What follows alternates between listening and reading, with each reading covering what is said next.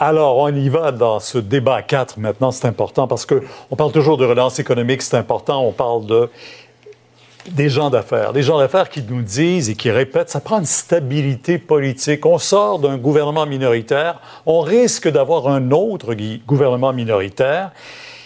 Êtes-vous prêt à vous engager à tour de rôle, je vais vous poser la question, à ce que le prochain gouvernement puisse être un gouvernement de coalition pour fonctionner pendant quatre ans? Monsieur Trudeau.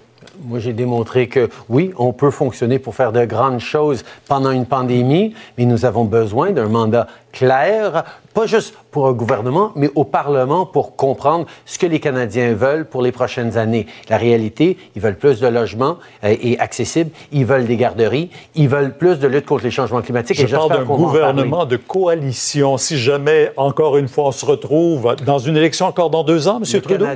le Canada n'a aucune historique au niveau des gouvernements de coalition. On travaille avec euh, les parlements qui sont élus. Les députés euh, s'alignent pour, pour bien euh, représenter les Canadiens. O'Toole, ce n'est pas le, de coalition. Ce n'est pas le temps pour une élection en plein de pandémie, mais on a lancé notre plateforme au début de la, euh, pandémie et on doit parler avec tous les Québécois, tous les Canadiens sur notre plan.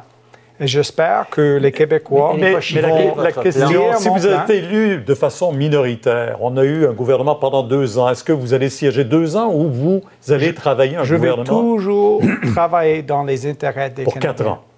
Pour quatre ans, pour les intérêts des Canadiens après la pandémie, les Canadiens méritent un plan un gouvernement éthique et prêt pour les défis devant nous. Monsieur C. Je dis clairement, si on a un gouvernement néo-démocrate, on est prêt de travailler pour euh, réaliser les intérêts des Canadiens et on préfère de continuer ce travail pour euh, le quatre ans d'un mandat. Seriez-vous prêt à travailler avec euh, des conservateurs dans votre gouvernement ou des libéraux? Un gouvernement néo-démocrate est prêt d'avancer les enjeux qu'on a déjà parlé pour faire payer le juste part des autres riches, pour s'assurer qu'on a une, une approche contre la crise climatique.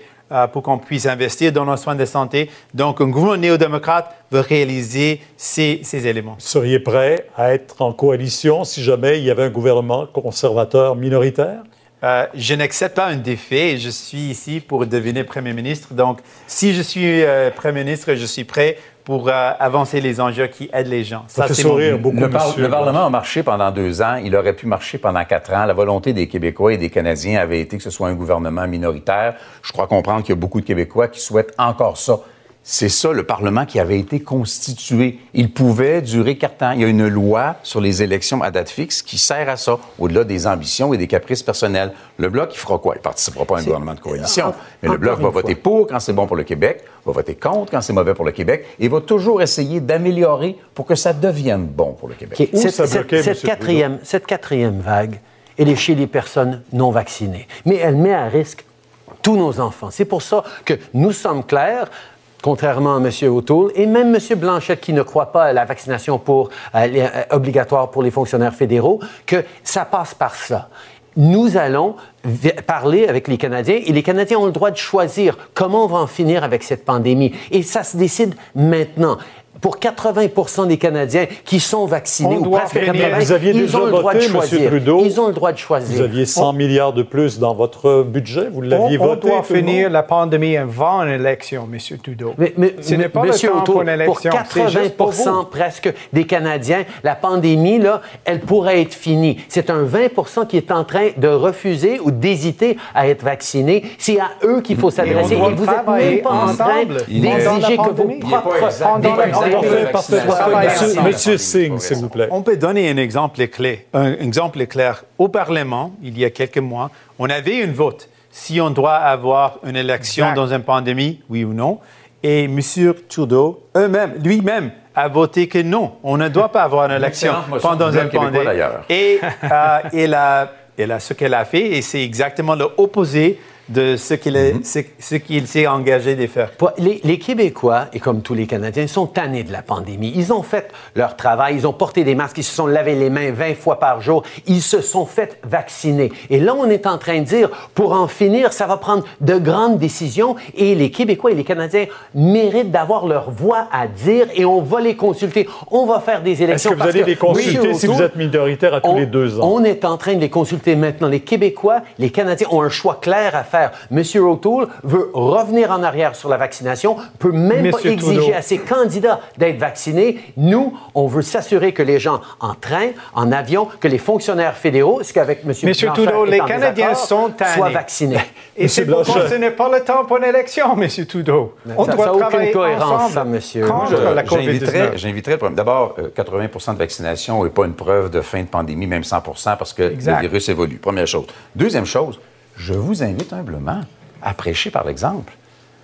Les gens doivent se faire vacciner, puis avant de vouloir poser des contraintes qui, d'ailleurs, à bien des égards, relèveraient du gouvernement du Québec, les gens doivent se faire vacciner, porter les masques, se laver les mains.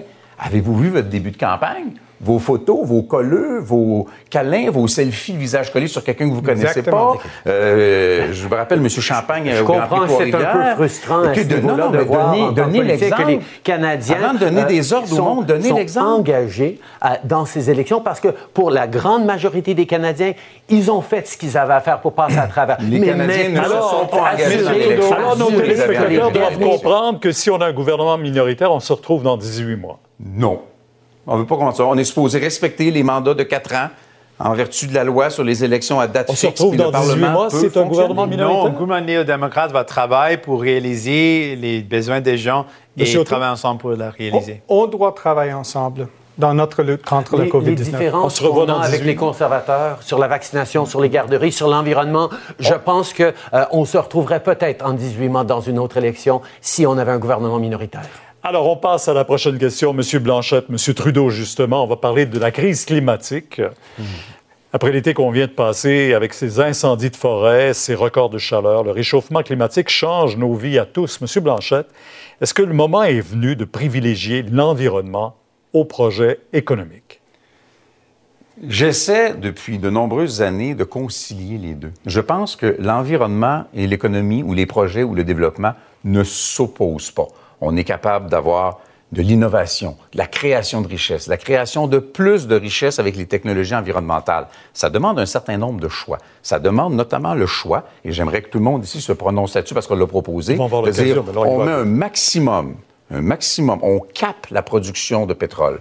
On capte l'exportation de pétrole là où elle est maintenant, et après ça, on commence à réduire. C'est la seule façon. Donc, pas de subvention, pas d'oléoduc, pas de multiplication de programmes de crédit d'impôt pour les pétrolières. On met l'argent dans les énergies vertes et la transition écologique.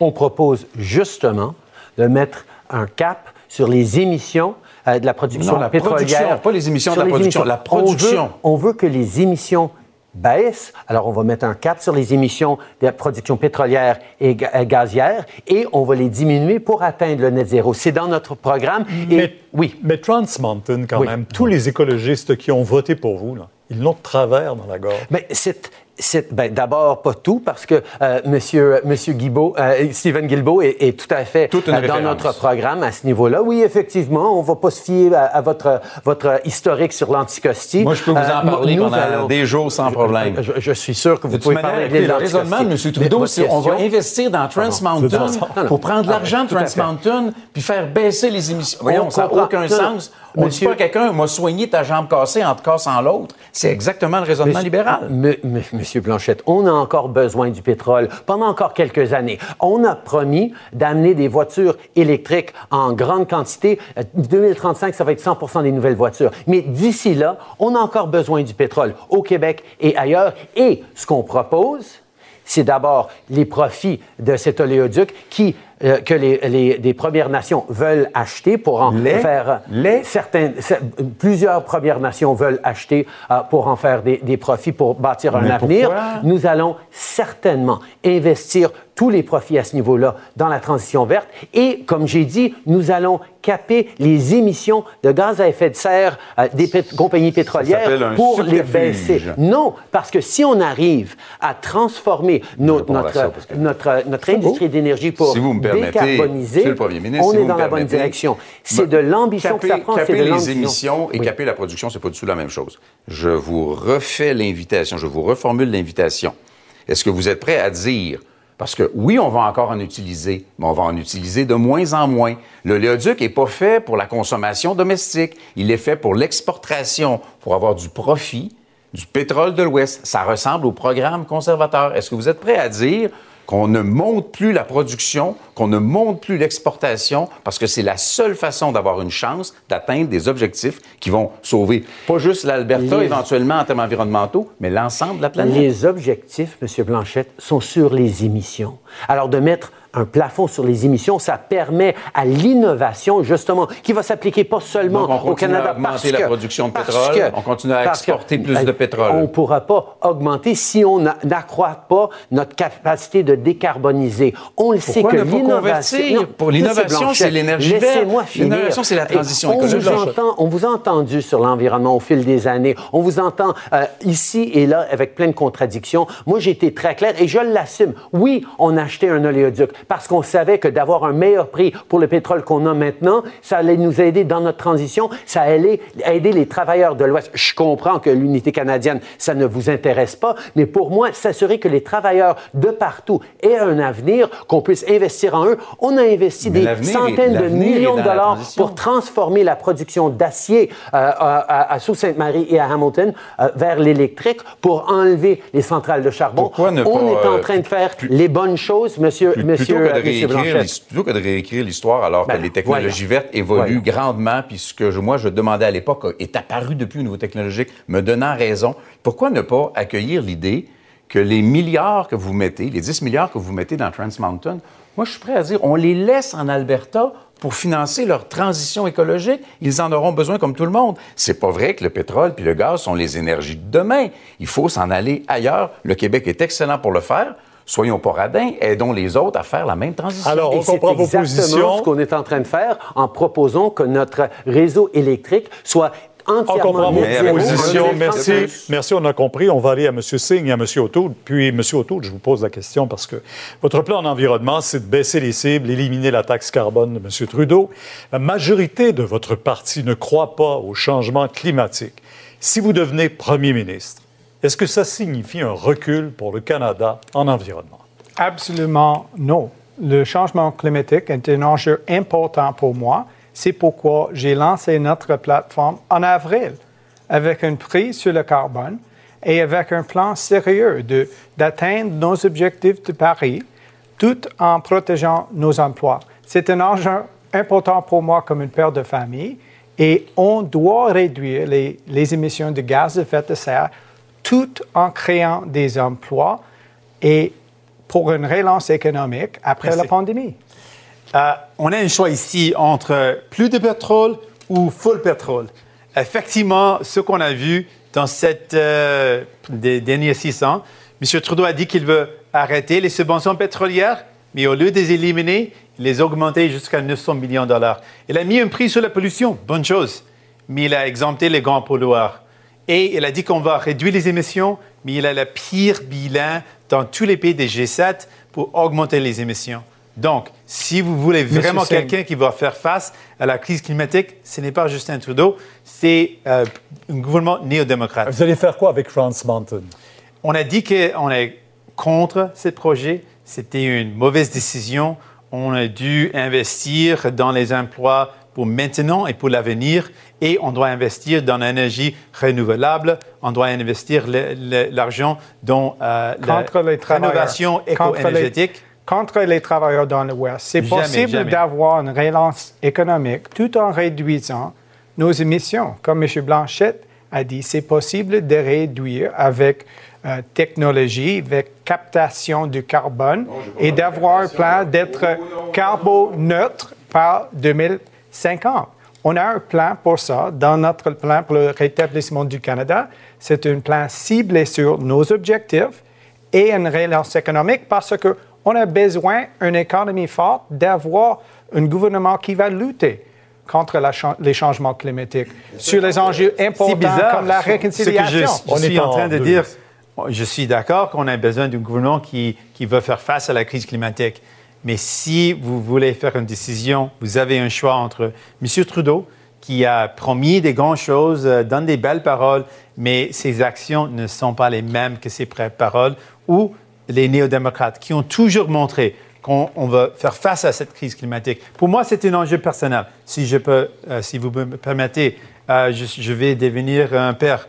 Et je pense souvent de quel avenir je peux, je peux donner à mon enfant. Et je veux s'assurer que j'ai fait tout ce qui est possible pour défendre notre planète Les deux et le sont climat. possibles, monsieur, euh, monsieur Singh. C'est important de, de travailler pour les mères, les pères à Edmonton et les travailleurs dans l'Ouest. Et on doit avoir une relance économique à travers le pays. Et c'est en même temps réduire nos émissions de gaz à effet de serre. On a un plan de faire ça. Et je vais répéter, on doit avoir une économie forte, d'avoir un plan sérieux. Chaque année, comme, monsieur, comme Premier ministre, M. Trudeau a manqué ses objectifs. Chaque année, c'est comme le déficit, c'est comme l'eau je Il a dit les je suis belles d'accord, paroles. c'est vrai sans que M. Trudeau plan a concret. manqué les cibles, mais euh, ce n'est pas avec les conservateurs qui, qui n'ont pas vraiment un plan, c'est avec les néo-démocrates que vous avez quelqu'un qui va vraiment faire face à la crise climatique. On y va avec euh, le deuxième euh, débat maintenant à quatre J'aimerais sur... bien euh, pouvoir répondre à ces allez enjeux-là. pouvoir répondre. Commencez donc, vous Ben, vouliez...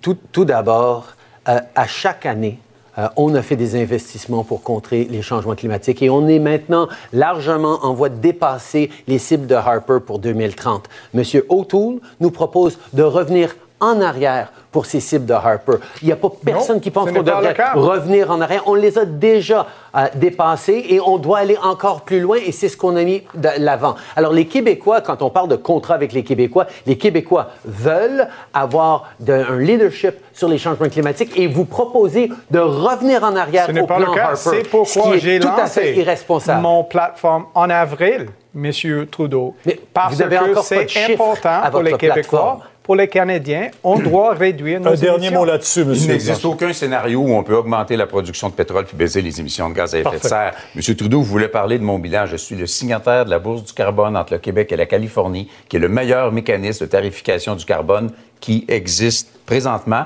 Et, Et- la séquestration, la seule manière, c'est les arbres. Monsieur en a promis 2 milliards. Il est à moins de la moitié de 1% de son objectif. Moi, j'en prendrais 20 000 pour les bords du Richelieu. Bon, ben voilà, on y va tout de suite sur euh, la discussion maintenant à quatre, sur le troisième lien à Québec. Maintenant, c'est un projet qui a été dénoncé par beaucoup d'environnementalistes. D'abord, M. Blanchette, ce tunnel, est-ce que c'est pas en train de devenir un boulet pour vous? Moi, j'aime l'occasion, devant probablement plus qu'un million de personnes, de pouvoir en parler. Et je vais redire, ça va être encore une fois sans équivoque, je l'ai fait dimanche passé. D'abord, c'est une juridiction du Québec, exclusive du Québec, les infrastructures. Deuxièmement, Québec est responsable de l'évaluation environnementale. Le- Laissez-moi finir, s'il vous plaît, parce que je me suis assez fait bordasser sur ça, j'ai le droit de m'expliquer. Évaluation environnementale, consultation publique, acceptabilité sociale, ça relève de Québec. Et j'ai dit quoi? J'ai dit ce projet-là a un potentiel pour être meilleur au niveau environnemental, ça relève aussi de Québec. Et ça, je m'en tiens à ça. Je ne suis pas contre l'existence de liens entre la rive sud et Québec. Je suis en faveur que ce soit le plus écologique possible. Respectons Vous la juridiction dit de Québec pour que ce soit le quoi. Oui, ça a le poten- certain que ça a le potentiel. Il faut que ce soit bien fait. Québec a la juridiction pour bien le faire. Et quand j'ai vu des titres de journaux, Blanchette appuie le troisième lien, je mets n'importe qui au défi de trouver le moment où j'ai dit ça. Je n'ai jamais dit ça. Ça, d'un- ancien ministre de l'Environnement qui a contourné trois fois le BAP, plus que n'importe quel autre Je vous ministre défie de l'Environnement prouver cette à affirmation que vous et Guilbeault d'un- répétez sans arrêt. Je n'ai jamais contourné le BAP. M- Monsieur, monsieur, euh, euh, monsieur Blanchette, vous savez très bien. Euh, Donnez-moi les prend- exemples. ouais. C'est beau la phrase, là, les exemples. Quand est-ce que j'ai contourné le BAP? J'ai beaucoup Non, non, non, confiance non, en non, monsieur non, non, Guilbeault non, non. T'es que censé le savoir, là. Tu m'accuses de de quelque chose, fais-toi pousser une colonne. Quand est-ce que j'ai contourné le BAP? Alors, c'est votre, votre record en tant que ministre de l'Environnement au Québec. Je ne l'ai pas La suivi, mais j'ai confiance, comme tous les Canadiens ont confiance Quand est-ce que dans Stephen? Guilbeault et son affaire. Monsieur, monsieur, Quand est-ce que j'ai contourné le. BAP? Alors, le, quatre- le troisième lien, le troisième lien, vous êtes le seul à avoir Nous sommes le seul 40 parti en faveur de le troisième lien. On va livrer parce que c'est important pour la grande région de la capitale, pour les familles là-bas, pour les, les exportateurs. Et c'est un projet important pour Lévis, Québec et le Comme- gouvernement de M. Legault. C'est le temps d'agir sur le troisième lien et les conservateurs vont agir.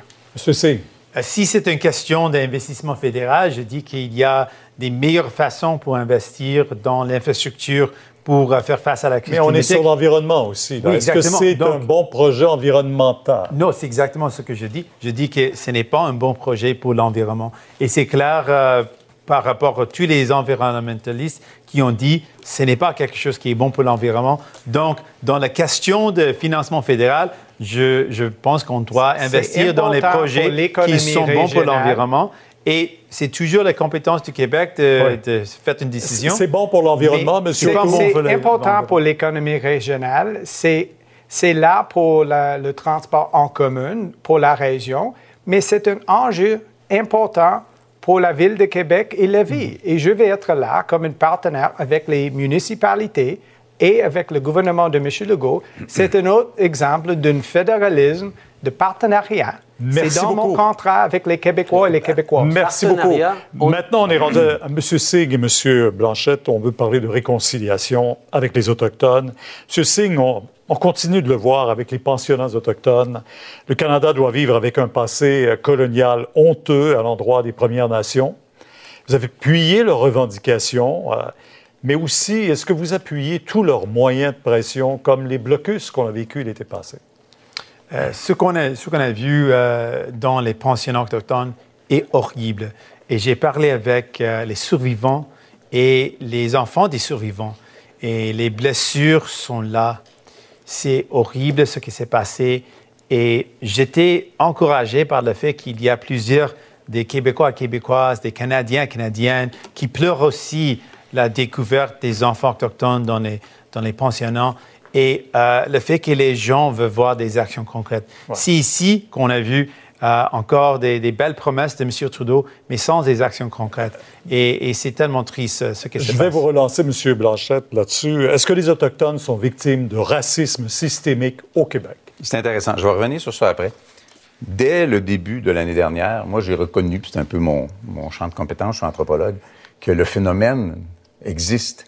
Mais j'ai dénoncé, et je dénonce aujourd'hui, le fait qu'on dit que Québec serait obligé d'acheter le mot alors que le mot racisme systémique est devenu une arme politique des libéraux et du NPD pour jouer dans la fibre Ah, les Québécois sont peut-être des racistes. Et là, je vais revenir sur le fond de la question. Je vais revenir sur le fond de, la question. Allez, allez, vous avez le Non, non, non. C'est seulement de reconnaître, il y a, ce n'est pas une question du Québec, c'est une question des communautés autochtones. Et oui, c'est clair, il y a un système qui discrimine les gens à cause de leurs racines. Il y a un système qui discrimine les communautés autochtones. Ce n'est pas, M. Blanchet, ce n'est pas une question du Québec, ce n'est pas une question du Bloc, c'est une question des communautés autochtones. Et ce qu'on doit reconnaître, qu'il y avait clairement une discrimination envers la communauté autochtone et le fait qu'ils n'ont pas l'eau potable, le fait qu'ils étaient tués par les problème, c'est une injustice. Le Bloc est singulièrement fier d'avoir prêté sa voix à plusieurs reprises. Je lis des textes au Parlement qui ont été écrits par des chefs autochtones ou des porte-paroles autochtones. Je le lis, je le prête ma voix, je le prête mon siège du Parlement pour qu'ils le fassent. On a aussi déposé la motion qui faisait en sorte que les communautés autochtones, les porte-paroles autochtones pouvaient dire voici comment on veut gérer nous-mêmes, à notre façon, notre douleur, notre mémoire, nos enjeux, notre deuil sur la cause des pensionnats. Ça a été adopté à l'unanimité, j'en suis fort heureux. Maintenant, à plus large échelle, déclaration de l'ONU sur les droits des peuples autochtones, mise en œuvre, il faut l'entreprendre, la mise en œuvre, et ça va passer par le remplacement la loi sur les Indiens, qui est odieuse sur le fond et sur le nom et sur la forme par des traités de nation à nation. Chaque nation autochtone est une nation en soi, autant que la canadienne, autant que la québécoise. Il faut les traiter comme telles. Ce signe, ah, d'accord? Ce que M. Blanchet a dit, a dit, je suis tellement d'accord, c'est exactement ce qu'on doit faire reconnaître la nation du Québec, reconnaître, la nation des, Premières Nations, les communautés autochtones. C'est exactement ça. Mais, mais c'est clair que ce qui s'est passé avec l'eau potable, le fait que M. Trudeau a promis de régler ça et il a brisé sa promesse, c'est une faillite. Et c'est mhm. une faillite et ça montre qu'il n'a pas la volonté de vraiment prendre les actions nécessaires pour la réconciliation. Et c'est dommage. On aura l'occasion d'y revenir à quatre euh, tantôt, si vous voulez, mais pour M. Trudeau et M. O'Toole, euh, M. Trudeau, il y a des fusillades presque tous les jours dans la grande région de Montréal, malheureusement, et même dans votre comté de Papineau, euh, vous le savez, aux deux dernières élections. Vous avez promis d'interdire les armes de poing. Aujourd'hui, vous voulez refiler ça aux villes. Qu'est-ce que vous répondez à Valérie Plante et à Régis Labaume qui trouvent votre plan insensé et inapplicable? Euh, tout à fait. Euh, tout, d'abord, M. Bruno, on a pris des grandes mesures au fil des dernières années, incluant l'année passée de bannir les armes d'assaut dans ce pays. Il faut faire un petit, une petite parenthèse. Monsieur O'Toole propose de ramener les armes d'assaut à ce pays. Il va ramener euh, le fusil de Polytechnique. oui, c'est écrit à la page 90 de votre plateforme. Vous allez lire 90. Euh, vous proposez de ramener les armes d'assaut au Canada, dont le fusil qu'ils ont utilisé à On va maintenir une interdiction sur les armes d'assaut on va maintenir une interdiction des armes d'assaut. Non, non, non. C'est clair, M. Non. Trudeau. Page 90, vous dites que vous allez enlever l'ordre en sur les gangs de rue et, la, et travailler avec les policiers. On veut, bien comprendre. Ce n'est pas le cas, M. Bruno. On va maintenir l'interdiction sur armes d'assaut. C'est important d'avoir une approche sérieuse sur la sécurité publique. C'est important de travailler avec nos, nos policiers et les armes à feu illégaux. Parce qu'on a vu une augmentation sérieuse de la contrebande, particulièrement on parle des armes Je comprends. Mais tout d'abord, on est en train de voir M. O'Toole dire une chose à une personne, euh, aux Québécois et une autre chose aux autres. Parce que dans sa plateforme, à la page 90, il dit nous allons euh, renverser la loi 71 et euh, l'ordre en conseil de mai 2020, l'ordre en conseil qui a banni les armes d'assaut. C'est ce qui a promis au lobby des armes à feu. et maintenant, il est en train de dire que non, non, il ne va pas vraiment le faire, même si c'est écrit dans sa plateforme. Ce n'est pas le cas. On doit cibler sur les gangs de rue et travailler en étroite collaboration avec les policiers et les, maires, les mairesses sur les, fusillades ah. À Montréal, à Surrey, à Vancouver. déjà, mais on a une approche on va bannir les armes d'assaut.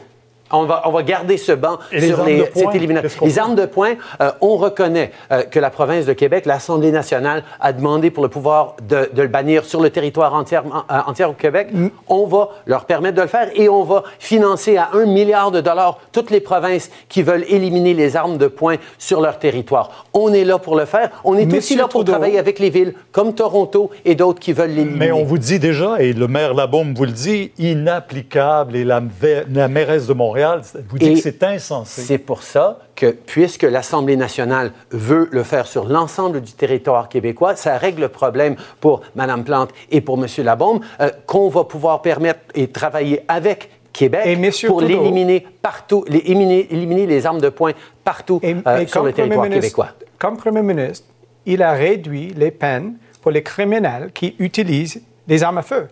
C'est incompréhensible on doit cibler sur les gangs de rue, d'avoir une approche sérieuse sur la sécurité publique, particulièrement après les fusillades ici à Montréal et à Surrey.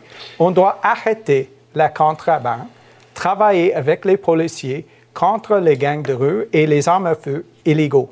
On est d'accord et on fait tout ça déjà, mais là, on est en désaccord, M. O'Toole, et là où vous êtes en désaccord avec les Québécois... il reste un peu de temps. Il reste... Sur le Merci. On, a compris vos deux positions. On est rendu... Et le temps file vite, 21h55 déjà. Tant mieux pour la conversion tardive et d'accepter que Québec gère l'enjeu des armes de poing. Mme Plante l'avait demandé cette semaine. Par contre, arrêtez de dire que vous avez interdit les armes d'assaut. Puis parlez-en à Polytechnique, se souvient le rachat des armes d'assaut est facultatif. Ça veut dire que ceux qui veulent les garder, ils les gardent. Et arrêtez, vous, les conservateurs, de dire que le Bloc québécois est, contre la chasse, parce que le Bloc québécois est contre les armes d'assaut. Les chasseurs sportifs sont des gens rigoureux, responsables sur la et même page. La les chasseurs ne sont pas les problèmes avec la sécurité publique. Le rachat, ils ont le choix. Ou bien ils revendent leurs armes d'assaut au gouvernement, ou bien le gouvernement, à ses frères, va les détruire, va, les rendre inutilisables de façon permanente. C'est dans notre plateforme, c'est notre promesse. Vous auriez dû le faire. Alors, c'est clair, tout le monde a entendu. Euh, on va terminer parce que le temps file tellement rapidement. Si vous me permettez, on ne peut pas ignorer ce qui se passe du côté de l'Afghanistan. Monsieur Trudeau, après votre victoire de 2015, vous avez proclamé que le Canada faisait enfin son retour sur la scène internationale. Est-ce que l'Afghanistan, ce n'est pas le symbole de tous vos échecs en six ans? Au contraire. Euh, après le retour en 2015, on a, on a accueilli 40 000 familles syriennes, euh, individus syriens euh, qui fuyaient la guerre. Et on va faire la même chose pour ceux qui fuient l'Afghanistan. On a pu en sortir 3 700 dans cette, ce moment de, de, sortie quasiment de panique des États-Unis. Et nous allons continuer de travailler avec tous les autres partenaires pour en amener 40 000 au Canada. C'est très triste. M. Trudeau a déclenché une élection avec une situation terrible sur le terrain en Afghanistan. Il a ignoré les, les, les demandes des traducteurs sur le terrain qui sont en danger parce que les traducteurs et les travailleurs ont aidé notre pays.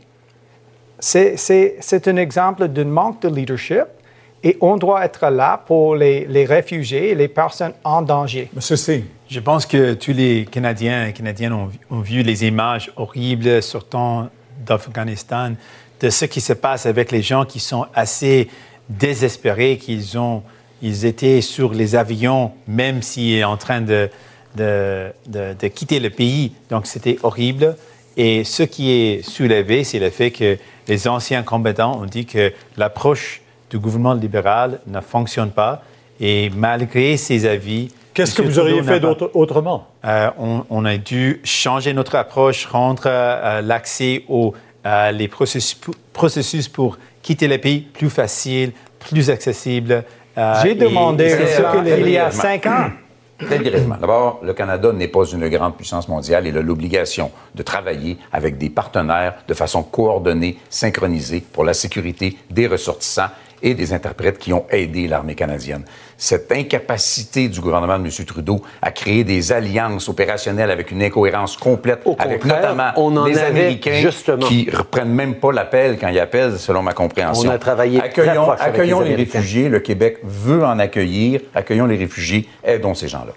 O'Toole? J'ai demandé un plan d'action pour les traducteurs, les, les personnes sur le terrain, les Afghans, il y a cinq ans. Mais malheureusement, M. Trudeau et ses ministres ont ignoré les demandes de moi, de nos anciens combattants, de nos bénévoles.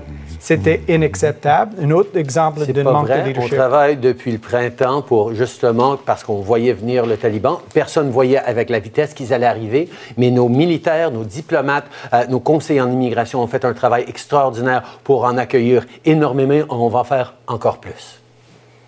Ce qui s'est passé est horrible et on doit aider euh, nos alliés, les gens qui ont aidé nos forces canadiennes et qui ont mis leur vie en péril et les vies de les, les- les- leurs familles en péril. On doit les aider. Voilà, c'est déjà terminé. 21h59. Il vous reste une minute chacun pour vous adresser aux électeurs et on commence avec vous, M. Trudeau. Merci, M. Trudeau. Depuis le début de la crise, depuis six ans et depuis six ans, notre gouvernement a été là pour vous. À chaque étape, on a fait preuve de leadership et maintenant, c'est le moment d'en finir avec cette pandémie. Et là-dessus, on est très clair. Si on veut protéger nos enfants, éviter d'autres confinements et créer de la croissance économique, il faut que les gens se fassent vacciner parce que notre avenir est en jeu.